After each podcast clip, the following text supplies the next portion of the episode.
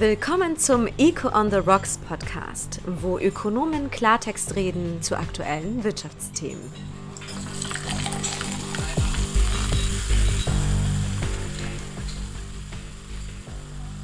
Liebe Podcast-Freunde, willkommen zu einer neuen Folge von Echo on the Rocks, dem ökonomischen Feierabend-Podcast für die ganze Familie. Mein Name ist Michael Gramp, Chefökonom Deloitte Schweiz und mit mir in der heute virtuellen Runde begrüße ich Veronika Weiser, Ökonomin bei UBS. Hallo Veronika. Hallo Michael. Wir haben uns ja heute ein Thema ausgesucht, das nicht nur, aber auch ja, Mütter und Väter von schulpflichtigen Kindern interessieren wird. Was wäre, wenn wir Ökonomen den Schullehrplan bestimmen würden. Also was würden Ökonomen in den Schulen anders machen? Und du hast ja auch Kinder und bist nah dran am Thema, korrekt? Das ist richtig. Mein Großer, der ist sieben Jahre alt, der Kleine wird fünf. Das heißt, ich habe mit dem Schulsystem noch so einiges vor mir. Wie ist es denn bei dir? Also ich habe zwei Jungs, neun und zwölf Jahre, Primarschulalter, dritte und sechste Klasse im Kanton Aargau. Kanton ist ja immer noch wichtig, trotz der Harmonisierung des Lehrplans 21 jetzt gibt es da auch immer, immer noch Unterschiede und wir werden ja beide auch ein bisschen auch aus unserer persönlichen Sicht äh, darüber sprechen. Aber bevor wir loslegen, ich meine, Econ the Rocks hat ja auch immer eine kulinarische Komponente als Feierabend-Podcast eine aufs Thema zugeschnittene Getränkeauswahl. Und diesmal, weil es um Schule und Kinder geht, haben wir gedacht, alkoholfreie Variante. Was hast du denn so vor dir stehen? Klingt oder sieht schon mal sehr schön aus. Ja, also mein äh, Lieblingsdrink natürlich Pina Colada, aber diesmal alkoholfrei, also Virgin Colada. Genau, ich habe auch ein Virgin und zwar ein Virgin Bitter Amalfi. Das ist ein alkoholfreier Bitter mit Bitterlemon und Grapefruit Saft. Äh, es gibt die Variante mit Eis und die fällt interessanterweise in die Kategorie The Kids Going Back to School Cocktails, also so ein amerikanischer, amerikanischer Begriff, der sagt, ja, wenn man aus den Ferien zurück ist, die Kinder werden in die Schule gehen, dann gönnen wir uns mal wieder einen Cocktail, so ungefähr. Dann lass uns doch virtuell anstoßen. Ich habe extra hier sogar zwei Gläser, damit der Klang auch entsprechend rüberkommt. Zum Wohl, Veronika. Cheers. Aber kommen wir doch zum Thema. Also Ökonomen sind ja nicht unbedingt diejenigen, die man zuerst befragt, wenn es um die Beurteilung des Schulsystems und des Lehrplans geht. Leider, aber das holen wir heute ein bisschen nach, denn es geht ja auch im weitesten Sinne, finde ich, um Wirtschaftsbildung, um Finanzbildung für unseren Nachwuchs. Aber was sind denn für dich so, oder was ist für dich so ein wichtiges ökonomisches Kriterium, das du jetzt anwenden würdest für eine Bewertung der Schule? Ja, also wir als Ökonomen, wir sind ja schon sehr darauf bedacht, äh, dass wir alles effizient gestalten und unsere ganzen ökonomischen Theorien schauen eigentlich an, wie kann man diese Effizienz möglichst in den Alltag bringen, wie kann man es in die Wirtschaft bringen. Und das ist auch so das Thema, was ich nutzen würde, wenn ich sagen würde, okay, was äh, ist dein Schulsystem denn gut? Ist dein Lehrplan denn gut? Äh, ist es effizient? Und bei der Effizienz gibt es natürlich einerseits die Ziele, die man erreichen will dass wir bei der Schule jetzt in, in dem Fall können die Schüler ja mit dem, was sie gelernt haben, sich im Leben, in unserer Gesellschaft gut einfinden, sind sie gut vorbereitet auf dieses Leben, aber auch auf den Arbeitsmarkt. Und andererseits, was sind die Kosten des Ganzen? Und wie würdest du jetzt die Effizienz bewerten bezüglich, ja, sind die Schüler dann wirklich gut auf die Gesellschaft vorbereitet? Also ich denke, dazu gehört es, dass man politische Entscheide beispielsweise nachvollziehen kann, dass man da recherchieren kann, dass man ausgeglichen ist, mental und, und physisch gesund, dass man seinen Haushalt führen kann, dass man seine Steuererklärung ausfüllen kann. Ich glaube, viele von uns Erwachsenen hätten sich gewünscht, gelernt zu haben, wie man eine Steuererklärung ausfüllt. Das gehört sicher dazu am Thema Gesellschaft. Ähm, am Thema Arbeitsmarkt, ja, ich denke, da gehört dazu, dass ein äh, junger Mensch auch in der Lage ist, etwas zu machen, worauf er keine Lust hat. Wenn der Chef mal sagt, jetzt muss das erledigt werden, äh, dass man auch einfach den Kopf hinhält und es macht. Ähm, dass man auch aber zum Beispiel dem Chef mal respektvoll widersprechen kann und äh, das aber mit einem gewissen Selbstbewusstsein trotzdem macht, obwohl das der Chef ist. Also beim Thema Arbeitsmarkt, Vorbereitung auf dem Arbeitsmarkt bin ich ein bisschen gespalten, wenn ich mir so die, die anschaue, was in den Schulen beigebracht wird. Ich glaube, was positiv schon hervorzuheben ist, ist das duale Bildungssystem, das wir haben und auch der hohe Stellenwert der Lehre. Es gibt keine Überakademisierung in der Schweiz, wie beispielsweise mhm. in Deutschland. Und es macht das Leben natürlich, ja, das Leben für uns Eltern auch ein bisschen einfacher, denn dieser Leistungsdruck, jetzt unbedingt sein, sein Kind aufs Gimmi schicken zu müssen oder vielleicht noch ein Studium, den finde ich hier, der ist, der ist eigentlich kaum vorhanden. Das finde ich sehr positiv. Wir haben aber auch eine sehr geringe Maturitätsquote. Das ist vielleicht ein bisschen äh, der Nachteil davon. Wir haben, glaube ich, so 20 Prozent in der Schweiz. Je nach Kanton sind wir eher bei 12 Prozent, bei anderen eher bei 30. Mhm. Finde ich jetzt tendenziell ein bisschen zu niedrig. Also wir brauchen keine 50 bis 70 Prozent wie in anderen Ländern. Aber dadurch haben wir natürlich Verschärfung beim Fachkräftemangel. Dann müssen wir, sind wir abhängig von Zuwanderung, was wiederum politisches heiße, ein heißes Eisen ist. Aber generell auch dieses mehrgleisige Bildungssystem, glaube ich, hilft auf jeden Fall, denn nicht jeder weiß mit 16 bereits, was er, was er machen möchte und hat genug Möglichkeiten später im Leben abzubiegen. Eine Sache, die ich nicht gut finde, und da können wir später gerne noch im Detail ja drauf zu sprechen kommen, dass die Schüler in der Schule vor allen Dingen auf Karriere in Unternehmen vorbereitet werden. Mhm. Also auf das Angestellten-Dasein, auf, ich sage jetzt mal bewusst ein bisschen provokativ, als Lohnsklave später zu arbeiten. Es wird wirklich für existierende Unternehmen ausgebildet. Und die mhm. Selbstständigkeit als Option ist eigentlich kaum ein Thema. Und das liegt, finde ich, schon am Lehrplan. Aber da können wir gerne später noch drauf zu sprechen kommen. Du, du hast gerade was gesagt von äh, die Kosten, natürlich als beim Thema Effizienz auch immer die Kosten. Also wir, wir finanzieren ja das Schulsystem durch unsere Steuergelder und was dann hin dabei herauskommt, wie ist da so deine Beurteilung? Also die Zieleerreichung, die kann man sagen, ist wahrscheinlich äh, gut bis, bis sehr gut, je nachdem mit Bildungssystem, mit dualem Bildungssystem. Die Kosten, die liegen im Mittelfeld. Also wir wissen, dass äh, an den öffentlichen Ausgaben ist der Bildungsbereich immerhin 18 Prozent. Das ist äh, relativ viel. Das sind 5,4 Prozent des Bruttoinlandsprodukts. Das ist im Mittelfeld der OECD. Wenn man jetzt die rein akademischen ähm, Ergebnisse anschaut, also die PISA-Studie, dann liegen wir dort aber wirklich auch nur im Mittelfeld. Das heißt, rein akademisch gesehen äh, kommen wir mit unserem Mittelfeld bei den Kosten auch nur auf ein Mittelfeld äh, der akademischen Leistungen. Wenn ich jetzt aber sage, mit dem dualen Bildungssystem, würde ich sagen, insgesamt ist das, was das Schulsystem leistet, wahrscheinlich doch noch etwas über dem Mittelfeld. Äh, duales Bildungssystem ermöglicht doch sehr vielen Leuten, gut in den Arbeitsmarkt einzutreten. Und da wäre ich also insgesamt nicht ganz negativ, ähm, aber sagen wir mal so an erster Stelle, wo wir es gewöhnt sind, in vielen Rankings zu stehen, da sind wir jetzt auch nicht. Dem kann ich zustimmen. Ich glaube, es macht schon Sinn, so 18 Prozent wirklich ins Bildungswesen zu investieren, weil was haben wir sonst in der Schweiz? Also wir, wir hängen sehr stark davon ab, dass wir gut ausgebildete Leute haben. Aber natürlich, der Output muss dann entsprechend stimmen.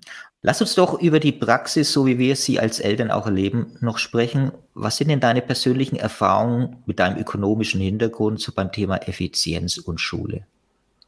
Also das eine, was mir extrem aufgefallen ist, ist, dass es scheint, zumindest bei meinen Kindern, so Phasen zu geben, wo sie manches besser lernen und anderes weniger gut lernen. Jetzt konkret, äh, meine Kinder haben sehr viele verschiedene Sprachen in jungen Jahren gelernt. Das war Zufall. Aber das hat mich sehr beeindruckt und mich überrascht. Und da bin ich auf die Idee gekommen, mal nachzulesen, was ist eigentlich das optimale Alter, Sprachen zu lernen.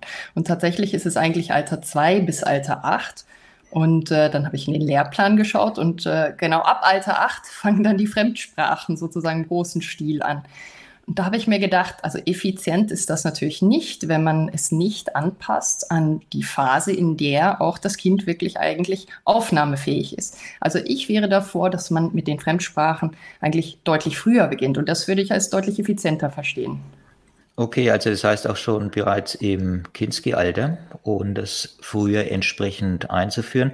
Ja, also ich verstehe dein, dein Einwand, aber ich glaube, ist schon auch ein bisschen geprägt jetzt durch deine eigene Erfahrung, wie du aufgewachsen bist. Macht, glaube ich, schon einen Unterschied, ob man jetzt auch öfters mal in einem anderen Land war oder mehrsprachige Eltern hat. Da ist es von Vorteil. Das Spielerische fehlt definitiv im Sprachunterricht, finde ich, aber ich finde, effizienter wäre es erstmal vernünftig die eigene Sprache zu lernen. Und viele Schüler haben eigentlich Mühe mit Deutsch, selbst noch in der sechsten Klasse. Mhm. Und es wird auch von mhm. vielen Eltern in meinem Umfeld bestätigt. Und da würde ich ehrlich gesagt den Schwerpunkt erstmal drauf setzen. Ich bin Gegner von Frühfranzösisch beispielsweise, halte ich für ziemlich ineffizient. Studien zeigen ja, dass das, was man in den ersten Jahren im Unterricht lernt, und es ist ja wirklich nicht viel, in sehr vielen Stunden, man später sehr schnell aufholt, wenn man mal einen Auslandsaufenthalt hat für eine längere Zeit. Aber wo ich dir schon recht gebe, natürlich vielleicht im ganz jungen Alter verstärkt Angebote mhm. zu haben, um dann wirklich spielerisch schon mit zwei, drei, vier entsprechend das zu lernen. Also da ja. genau das wäre eigentlich auch äh, die Vorstellung. Also ich denke auch, dass Deutsch lernen, das ist ja bei vielen Kindern noch nicht so gut, auch weil es nicht ihre erste Sprache ist. Und gerade bei diesen Kindern müsste man eigentlich im Alter von zwei, drei Jahren sehr spielerisch, natürlich nicht als Unterricht, aber spielerisch diesen Zugang ermöglichen. Ich sehe es auch, dass es heutzutage sehr viele bilinguale Kindergärten gibt und das funktioniert wunderbar. Und ähm, eben aus meiner Erfahrung, ich bin mit Kindern aufgewachsen, die teilweise sechs, sieben Sprachen Sprachen in ihrem Umfeld hatten. Das waren in Südafrika Kinder in Slums. Äh, das waren also nicht die Wohlhabenden, sondern da waren ganz viele Kulturen zusammengewürfelt und die Kinder hatten aber diese äh, ja, das Umfeld, in dem einfach diese Sprachen ihnen zur Verfügung standen, ab ganz jungem Alter. Und ich denke, da ist wirklich eine Chance, die wir vielleicht verpassen, aber ich stimme dir zu, eben zu stark zu akademisieren im jungen Alter, das ist wahrscheinlich dann wirklich auch nicht effizient. Aber ja. ich würde trotzdem wahrscheinlich mehr investieren in die frühen Sprachen als du. Okay. Thema Digitalisierung auch immer hm, ein spannendes in dem Zusammenhang. Was ist so deine, deine Erfahrung, deine Meinung dazu? Ja, ich beobachte einfach, dass die Kinder ja so unterschiedlich sind in ihrer Entwicklung. Das eine ist in Mathematik super weit, das nächste ist eben sprachlich mehr begabt. Und ich kenne das auch aus meiner eigenen Schulzeit, also wie viele Stunden wir da saßen und das Gefühl hatten, nichts zu lernen und wahrscheinlich wirklich nicht so viel gelernt haben, weil eben der Stand nicht personalisiert war. Und ich glaube, da gibt es ganz tolle technische Angebote inzwischen, die wirklich die Lerngeschwindigkeit dem Kind anpassen, wo wir ganz viel Effizienz rausholen könnten, den Kindern äh, ein effizienteres Lernen ermöglichen könnten, dadurch, dass wir das Lernangebot wirklich an das Niveau des Kindes und an die Geschwindigkeit des Kindes anpassen würden. Ja, sehe ich genauso und dadurch eben eine, entweder Überforderung oder eine Unterforderung zu vermeiden. Ich weiß nicht, mhm. ob du Academic Gateway in Zürich kennst. Das ist eine Schweizer Privatschule, bei der mhm. du die Matura zum Beispiel auch komplett online machen kannst. Und mhm. warum? Weil sie nämlich alles komplett digitalisiert haben, also wirklich alles. Natürlich gibt es dort auch Präsenzunterricht, aber während des Lockdowns 2020 haben die keine einzige Stunde verpasst, weil alles schon komplett digital in digitale Prozesse umgestellt waren. Die Lehrer auch entsprechend geschult waren und die Schüler auch. Also in Privatschulen wird das teilweise schon so umgesetzt und das könnte man sicherlich als Blaupause für andere Schule, Schulen entsprechend verwenden. Wie sieht es mit den Schulzeiten aus? Das ist ja auch immer so eine Diskussion, was ist denn effizient und was ist weniger effizient? Ja, also ich spreche hier wieder aus meiner persönlichen Erfahrung. Ähm, ich bin damals entweder um 8 oder um 7 Uhr morgens in die Schule gegangen. Äh, als junges Kind waren wir dann um 12.30 Uhr, war die Schule fast fertig mit der Schule. Wir sind nach Hause gegangen ähm, als älteres Kind um zwei Uhr. Und wir haben halt nach zwei Uhr zu Mittag gegessen und hatten aber den ganzen Nachmittag dann frei. Und ich muss sagen, diese Freiheit am Nachmittag für Sport, für Hobbys, für Musik, einfach Kind zu sein, das ist was, was, glaube ich, sehr viel Wert hat. Also das ist auch was Wichtiges in der Kindheit und äh, keine Zeitverschwendung. Und das finde ich enorm schade, dass dieser aus meiner Sicht ineffizienter Tag mit einem relativ späten Schulstart, einer sehr langen, langgezogenen Mittagspause, wo dann der zweite Teil des Unterrichts auch wieder sehr lang in den Nachmittag hineinragt und die Kinder dann auch noch Hausaufgaben machen müssen. Ähm, das ist aus meiner Sicht nicht für die Kinder effizient und für berufstätige Eltern ja schon gar nicht. Also ich glaube für berufstätige Eltern nicht, das ist richtig. Kinder, ja, habe ich schon eine andere Meinung. Also ein Schulstart noch früher als der jetzige äh, fände ich ein bisschen crazy, ehrlich gesagt. Das würde ja bedeuten. Bist du nicht der Frühaufsteher? Nee, nee, nee, das hat damit nichts zu tun. Wenn du um 7 Uhr los äh, in der Schule, würde es ja bedeuten, die Kinder um 6 Uhr aufstehen, je nachdem, wo sie wohnen. Nicht jeder hat die Schule ums Eck. Die Eltern müssen dann auch entsprechend früher raus. Es ist, glaube ich, auch konträr zum Biorhythmus der meisten Jugendlichen. Geistige Hochleistung wird ja nicht unbedingt in den frühen Morgenstunden erbracht bei Jugendlichen. Da gibt es auch, auch Studien dazu. Und ich finde also, dass man der Effizienz da vielleicht nicht alles opfern sollte. Und ich glaube, das geht dann eher immer um die Effizienz für berufstätige Eltern. Ich gebe dir recht, dass die Nachmittage oft zu vollgestopft sind und ich finde es auch nicht gut, um 15 Uhr noch eine Mathematikstunde zu mhm. haben, sondern da sollte man dann eher die spielerischen Sachen äh, vielleicht unterrichten und die anderen Sachen am Vormittag. Mittagstisch halte ich persönlich für eine sinnvolle Einrichtung. Also ich habe gern meine Kinder zum Mittagstisch, auch Zeit, sich äh, auszutauschen. Aber mir ist klar, das hängt sehr stark vom Job ab. Ich kann es mir teilweise einrichten. Das ist natürlich ein Privileg. Ähm, also ich plädiere für einen Start um 9 Uhr, ehrlich gesagt. Und eine bessere Mittagsbetreuung und mehr spielerische Elemente am Nachmittagsunterricht, damit das zur Schule gehen nicht mehr die Qual ist, oder? Und dass das Lernen effizienter wird. Ich, ich glaube, ähm, also der 9 Uhr Start für Jugendliche, also die ab 13 Jahren, das stimmt. Äh, die Studien zeigen, dass deren Biorhythmus später anfängt. Ich will, plädiere immer noch für die jüngeren Kinder, dass sie durchaus früher starten können, also um 8 Uhr auf jeden Fall oder auch um 7 für bestimmte Fächer, die jetzt nicht so stark besetzt sind. Die würde ich jetzt persönlich eher von 7 bis 8 legen als von 3 bis 4 oder von 2 bis 3. Aber das ähm, das müsste man dann mal äh, wirklich prüfen, was, wie sieht es mit dem Biorhythmus des durchschnittlichen Schweizer Grundschülers aus. Genau. Wenn du durch den Lehrplan gehst, welches Thema vermisst du als Ökonomin denn am meisten? Was kommt denn zu kurz? Also wenn ich jetzt ein Thema aussuchen muss, das ist, äh, fällt mir natürlich schwer. Ähm, aber auch aufgrund meiner beruflichen Situation, ich bin ähm, vom Fach her Mathematikerin, Ökonomin, habe sehr lange im Forschungsbereich äh, Finanzmärkte gearbeitet und jetzt aber auch sehr stark in der Finanzplanung, in der Vorsorgeplanung, muss ich sagen, da fehlt es mir an Wissen über persönliche Finanzen.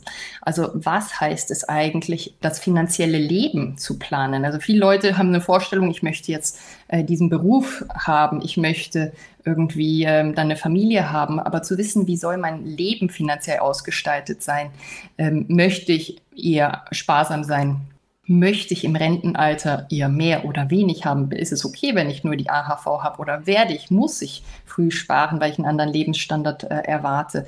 Das ist mir wichtig. Und das liegt ganz ehrlich vor allen Dingen daran, dass ich heutzutage so vielen Leuten begegne, hauptsächlich im Alter von 50, 55 Jahren, manchmal 60 Jahren, die das verpasst haben. Und das sind äh, wirklich traurige Lebensgeschichten, wenn die dann merken, oh, ich bin finanziell nicht so aufgestellt, wie ich es eigentlich sein möchte. Ja, den kann ich dir nur zustimmen. Und ich glaube, so generell das Thema Geld äh, stößt ja schon auf großes Interesse bei Kindern. Das sehe ich bei meinen eigenen oder bei anderen. Mhm. Und da ist es eigentlich schade, wenn man auch die Chance nicht nutzt, dass äh, noch intensiver eigentlich auch verantwortungsvoller Umgang mit Geld und wie du eben sagst, Sparen fürs Altersvorsorgen entsprechend thematisiert. Was mir vor allen Dingen fehlt, und ich habe es ganz am Anfang des Gesprächs ja schon mal angeschnitten ist, wie stiefmütterlich das Thema Selbstständigkeit und Unternehmertum behandelt mhm. wird. Also in meinen Augen fast schon skandalös, dass unsere Kinder quasi nur zur Arbeitsressource für Unternehmen oder dem Staat erzogen werden. Mhm. Und ich glaube, wir sind ja am Beginn erst des Zeitalters der Selbstständigkeit und dies wird, glaube ich, noch viel stärker eine Option sein, bereits für Menschen in jungen Jahren, viel stärker als für uns damals. Und mhm, Unternehmertum selbst etwas erfolgreich aufbauen, sein eigener Chef sein oder Chefin sein. So sind wir beim Thema Purpose. Was, was will ich eigentlich mit meiner Zeit machen? Was ist sinnhaft? Mhm. Das wird immer wichtiger und ich glaube auch, dass sich die Arbeitsformen verändern. Der Job in einer Festanstellung, den ich dann 20, 30 Jahre lang habe, den gibt's nicht mehr. Also auch hier ist mhm. Flexibilität gefragt und die Selbstständigkeit eine ganz wichtige Option. Äh, und da ist kaum etwas später, vielleicht auf dem Gimme im letzten Jahr, wenn ich äh, Schwerpunkt Wirtschaft wähle, lerne ich dann mal, was ist ein Unternehmen oder wie baue ich vielleicht ein Unternehmen auf, was ist ein Businessplan. Ansonsten fehlt das komplett. Und ich finde das auch extrem schade, weil genau wie Kinder sich sehr natürlich für Geld interessieren. Sie sehen ja, was man mit Geld machen kann. Ähm, so finde ich, Kinder interessieren sich auch sehr für Unternehmertum. Ich habe meinem Sohn mal erklärt, was ist eine Aktie, wie funktioniert das? Und ich habe ihm auch erklärt, es gibt Unternehmer, es gibt Firmengründer und äh, die haben dann Leute, die für sie arbeiten. Das fand er ganz toll. Also zu denken, dass andere für den Erfolg von einem selber auch mitarbeiten können, wenn man sie aber inspirieren kann, wenn man sie natürlich auch gut behandelt, das war was, was ihn äh, recht begeistert hat. Und ähm, da gibt es eben in anderen Ländern, in den USA beispielsweise, sagt man ja, also bis Alter 30 muss man eigentlich mindestens zweimal pleite gewesen sein. Dann ist man richtig fürs Unternehmertum vorbereitet, so ab 30. Und äh, diese Kultur des Unternehmertums, auch diese Freudigkeit, äh, Risiken einzugehen, ähm, die wird bei uns eher plattgetreten als gefördert. Und das finde ich ebenfalls sehr schade. Genau, da sind wir immer noch zu risikoavers eingestellt und äh, genau, und es spiegelt sich dann leider auch in den Lehrplänen wieder. Vielleicht noch kurz auf die Fähigkeiten, weil ich habe mir auch noch ein bisschen überlegt, was sind denn so die Fähigkeiten, die auch jemanden in der Schule vermittelt werden soll. Und in dem Zusammenhang, gerade auch Unternehmertum, aber sonst finde ich das Thema Verkaufen als ökonomische mhm. Fähigkeit extrem wichtig. Sei es sich selbst als Person zu verkaufen oder eine Idee, Produkt, eine Dienstleistung zu verkaufen und das braucht man natürlich als Unternehmer, aber es hilft auch sonst im Leben. Und der Vorteil, finde ich, ist dabei, man wird auch kritischer, wenn man einem, mhm. wenn einem selbst etwas verkauft wird. Also hinterfragt dies, recherchiert. Man kennt die Tricks dann der Verkäufer, wenn ich selber eine mhm. Ahnung habe, wie ich das mache. Zum Beispiel beim Gespräch mit meinem Bankberater. Absolut. Also es gibt ein, eine lustige Geschichte von einem sehr erfolgreichen Unternehmer und sein allererster Job war Staubsauger von Tür zu Tür zu verkaufen. Und er hat gesagt, das war die beste Lebensschule, äh, die er hätte haben können. Und ähm, ja, dieses Verkaufen, ähm, aber auch zu verstehen, was ist Service. Also Verkaufen ist ja auch eine Form von Servicebereitstellung. Ich muss äh, dem Gegenüber, ich muss ihn überzeugen. Ich muss zeigen, dass ich fit bin, dass ich aufgeweckt aufgeweckt bin, dass ich mich für seine, seine Bedürfnisse interessiere. Das sind wirklich Fähigkeiten, die kann man dann überall im Leben auch anwenden. Was das, sind denn noch so, ähm, ja, so, so andere Fähigkeiten, die dir noch so einfallen, also ökonomische Fähigkeiten, die auch äh, versteckt in der Schule eigentlich ein Thema sein sollten? Ich denke, die Kombination von Auftrittskompetenz, das hat ein bisschen was mit Verkaufen zu tun, aber geht ein bisschen darüber hinaus, ähm, zusammen mit der Fähigkeit, sich in andere einzuversetzen. Das hängt auch mit dem Verkaufen zusammen. Ähm, das Empathische, wir sehen das wie die moderne Arbeitswelt, ob man jetzt äh, Mitarbeiter oder Vorgesetzter ist, die erwartet von einem doch ein sehr hohes Maß ähm, emotionaler Intelligenz. Und ich glaube, da sind die Schulen nicht ganz falsch unterwegs. Ich, das steht auch teilweise in den Lehrplänen drin. Ähm, geübt werden muss es trotzdem wahrscheinlich dann im echten Leben. Genau, also sowas wie, wie Präsentation, Projektarbeit vorstellen, das kommt zunehmend. Das, das habe ich jetzt auch schon äh, selbst erlebt bei meinen Kindern. Also da sind wir auf jeden Fall schon auf der richtigen Richtung unterwegs. Was ich finde ich noch wichtig ist, du hast es vorhin auch ein bisschen bei deinem Thema angesprochen, ist so das Thema Selbstmanagement. Also dass ich wirklich hier weiß, ja, wie kann, persönliche Finanzplanung und wenn es nur mein, mein Sackgeld ist oder mein, äh, mein, mein Erspartes, mit wie, wie kann ich mit dem umgehen, wie viel, wie groß ist der Anteil zum Sparen, wann gönne ich mir mal was etc. Aber auch generell Selbstmanagement im Haushalt ne, bei oder in, in gesundheitlichen Aspekten. Das ist auch äh, sicherlich was Wichtiges. Ne? Ja. Und ähm, du sprichst das Sparen an, da würde ich das Investieren hinzufügen. Also wenn ich das Beispiel äh, dritte Säule nehme, wir wissen, dass wenn man immer die dritte Säule einzahlt, aber das eben in, in Bar liegen lässt und praktisch keine Verzinsung bekommt, dann hat man am Ende eines ganzen Erwerbslebens um die 280, 300.000 Schweizer Franken. Wenn man das ab Anfang investiert, dann landet man mit äh, Aktienmarktrenditen von 2, 2,5, 3 Prozent schon bei einer halben Million.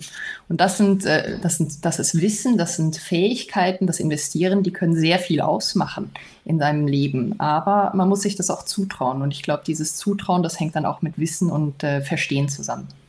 Und da haben wir jetzt noch zwei gute Literaturtipps, äh, Buchtipps zum Abschluss. Wir haben ja jetzt beide, also wir beide haben ja den Vorteil, dass wir, ja, Wirtschaft, Ökonomie ist unser täglicher Job und wir können das Kindern relativ gut erklären. Für andere Eltern ist das natürlich immer etwas schwieriger und Du hast ja ein gutes äh, Buch, das du vorschlagen äh, oder das du empfehlen kannst. Ich auch. Welches hast denn du? Ja, also meines ist super, so für sieben- bis neunjährige. Ähm, das kann ich wirklich sehr empfehlen. Das heißt Mein Geld, Dein Geld von Mäusen, Kröten und Moneten, geschrieben von Mike Schäfer.